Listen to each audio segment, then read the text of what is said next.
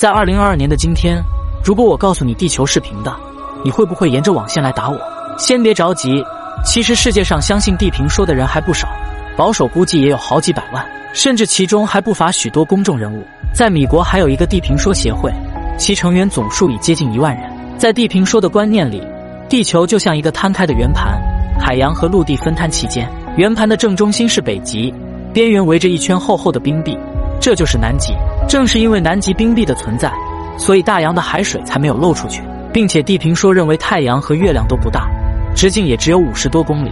离地球的距离也并不太远。它们环绕地球这个圆盘移动，被太阳照到的地方是白天，没照到的地方就是黑夜。地平说群体也不相信登月，认为这是 NASA 在影棚里拍摄的画面。在他们的观念里，地球就像一个鱼缸，高级文明的生物就在鱼缸外面观察。当发现有人类提出质疑时，就委派特殊人群向世人编造地球和宇宙的谎言。他们认为没有宇宙，更没有所谓的大爆炸，所有的一切都是阴谋，目的就是为了给人们洗脑，让人类误以为自己生活在一个高级的世界，乖乖的服从高级文明对人类的管理。虽说质疑是科学进步的原动力，